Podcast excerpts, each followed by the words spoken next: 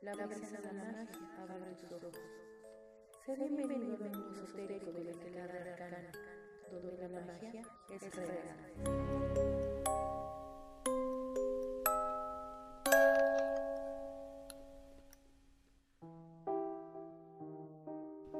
Saludos seres de todas las dimensiones.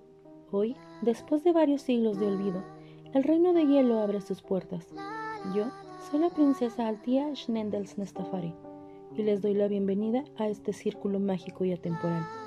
Esto es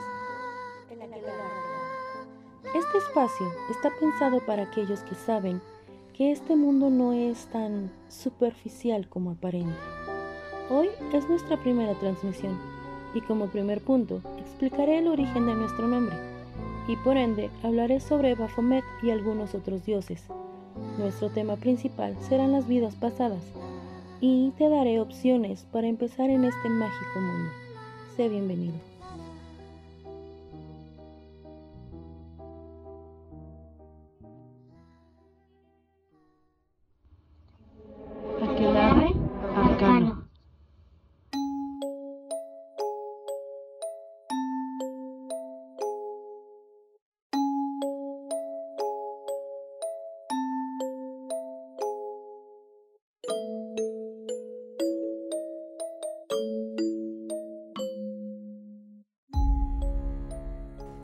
Real Academia de la Lengua Española, aquelarre es una junta o reunión nocturna de brujos o brujas con la supuesta intervención del demonio.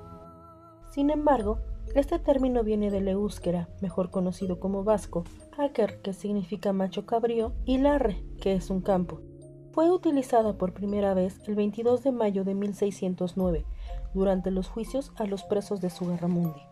Los aquelarres eran vestigios de ritos más antiguos, como las bacanales, que eran ceremonias secretas dirigidas por las vacantes, que eran las adoradoras del dios Baco. La fusión de Baco, dios del vino, y la locura divina, con Pan, dios de la fertilidad, dio como consecuencia estas orgías ceremoniales en las que en su mayoría se prohibía la entrada a los hombres. Ahora bien, arcano simplemente significa oculto o misterioso. Para la religión católica, la brujería adora al diablo. Sin embargo, en la mayoría de las religiones paganas no existe el infierno o el diablo. Un ejemplo es Hades, dios del inframundo. Todas las almas muertas llegan al inframundo, solo que dependiendo de su vida llegan a diferentes partes. De acuerdo a la religión, las brujas adoran al macho cabrío, pero alrededor del mundo y de las mitologías existen varios dioses cornudos. Ejemplos de esto es el céltico Cernus, que es dios de la fertilidad y abundancia, Erne el cazador, que es guardián del bosque, el egipcio Osiris, que es inventor de la agricultura, el hindú Pashupati, que es el señor de las bestias, en griego Pan y el romano Fauno, que son el mismo Dios solamente que en diferente creencia y es el Dios de los pastores y los rebaños. Sin embargo, del dios Pan viene la palabra pánico, ya que Pan usaba su voz para causar un terror extremo en sus enemigos. Y el galaico Bestio Alonieco, que es el dios del sol. A pesar de que ninguno de estos dioses es malo, hay que recordar que estos dioses simplemente eran lo que eran sin representar el bien o el mal, llegando así a Baphomet, la imagen actual del diablo.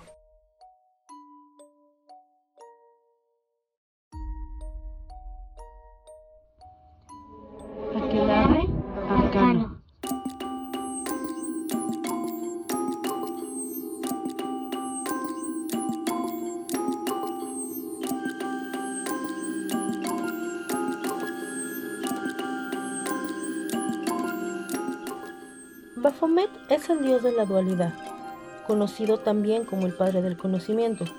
Su origen, al igual que su nombre, son bastante inciertos. Él es otro de los dioses cornudos, usados para dar una imagen al diablo católico. De ahí que todos estos dioses cornudos sean tan semejantes físicamente. ¿No les parece mucha coincidencia que en tantas culturas sea una cabra pero hoy nos ocuparemos de Baphomet, ya que su imagen ha sido popularizada en estos tiempos como una caricatura o un peluche. No me malinterpreten, no me disgusta, yo tengo uno. La imagen de este dios de la dualidad es representada como una cabra humanoide negra con la mitad superior del cuerpo de una mujer y la parte inferior como un hombre, representando así que no existen absolutos. En sus brazos tiene las palabras solve e coagula, que dan a entender que para conocer un todo necesitamos conocer las partes. Sobre su frente lleva un pentagrama, símbolo del hombre y los elementos, que habla sobre el triunfo del espíritu sobre la materia. Las alas simbolizan la unión de esto mismo, lo material junto con lo espiritual. El cuadrado en donde se encuentra sentado señala que está presente en las cuatro estaciones y en los cuatro puntos cardinales, y aunque la imagen está plagada de simbolismos, hay que estar conscientes que esta representación se hizo en 1861. Por eso es que sus símbolos son prestados de otros lugares, como el caduceo de Hermes. Su nombre es igual de incierto. Se dice que viene de dos palabras del griego, cuyo significado aproximado es el bautismo de sabiduría. Sin embargo, el término bafomets o bafomético se usaba para referirse a ídolos en general. Otros orígenes atribuidos a su nombre son Bois Fos Metis, que en griego significaría vida, luz y sabiduría. Fmat, que en endochino, que es el idioma en que supuestamente hablan los ángeles apocalípticos, significa el abridor de la puerta. Afo, que es el nombre de un puerto en Chipre, donde se adoraba a la diosa Astarte, en el que eran sacrificados niños. Con el paso del tiempo y a pesar de su historia incierta, Baphomet ha pasado a ser la imagen mundial de todo lo mágico, satánico y del ocultismo.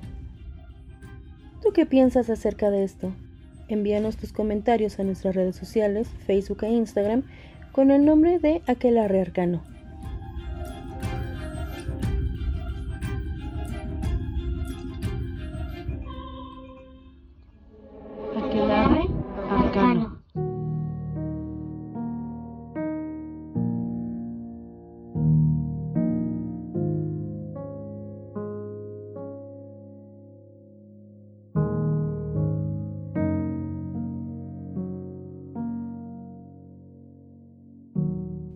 Pues bien, hemos llegado a nuestro tema principal, las vidas pasadas.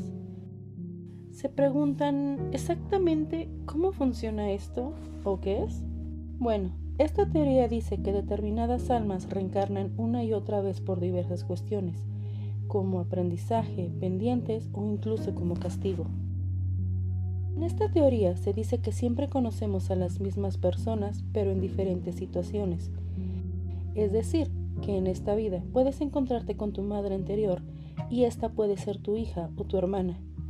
El sexo tampoco es algo relevante. Pudiste haber sido hombre y en esta eres mujer, o viceversa, ser mujer y en tu vida pasada haber sido hombre.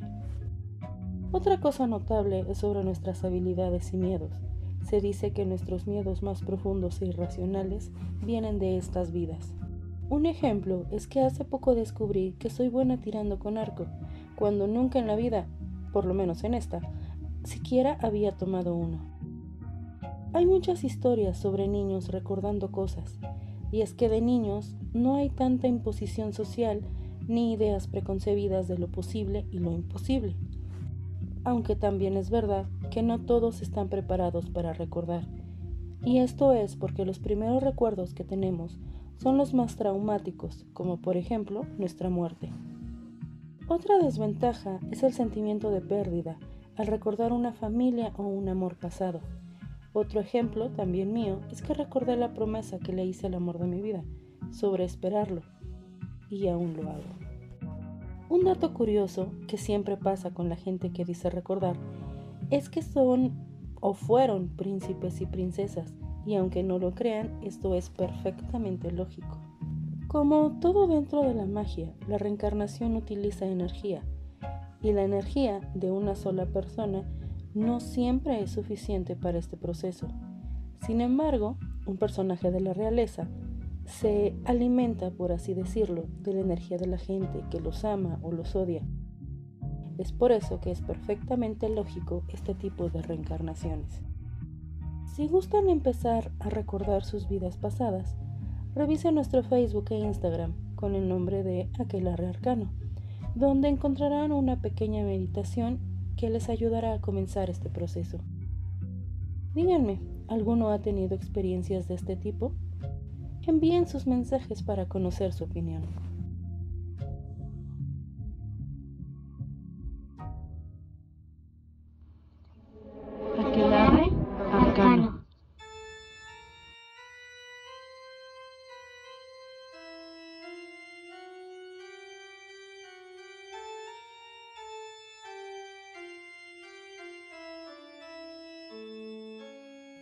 Espero estés disfrutando tu estadía en este círculo mágico. Es muy normal que cuando empezamos en este tipo de camino, estamos perdidos, sin saber nada, ni siquiera a quién preguntar. Es por esto que en este espacio te daré opciones de cómo salir de las sombras. Algo en lo que debes estar preparado es que la gente se va a burlar. Han usado tantas veces la imagen de la magia como algo cómico que eso es lo único que se espera. Sin embargo, sigue tu camino si es el que gustas. Además, debes saber que no estás solo y que no es histeria colectiva esto en lo que estamos creyendo. Una de las formas más fáciles para empezar es leyendo, pero debes leer mucho y de todo. No solo libros de magia.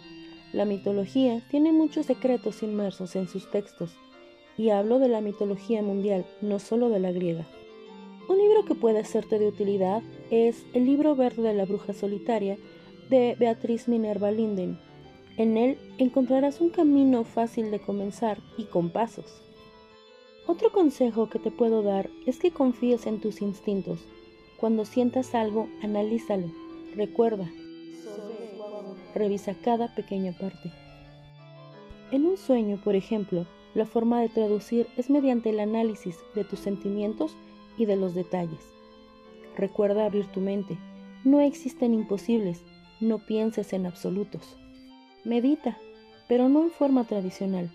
Entra al agua y siente tu energía. Fluye a través de ella. O en el viento. Estas son las más fáciles. Y lo más importante, cree. Siempre cree, aun cuando las cosas no sean evidentes a simple vista.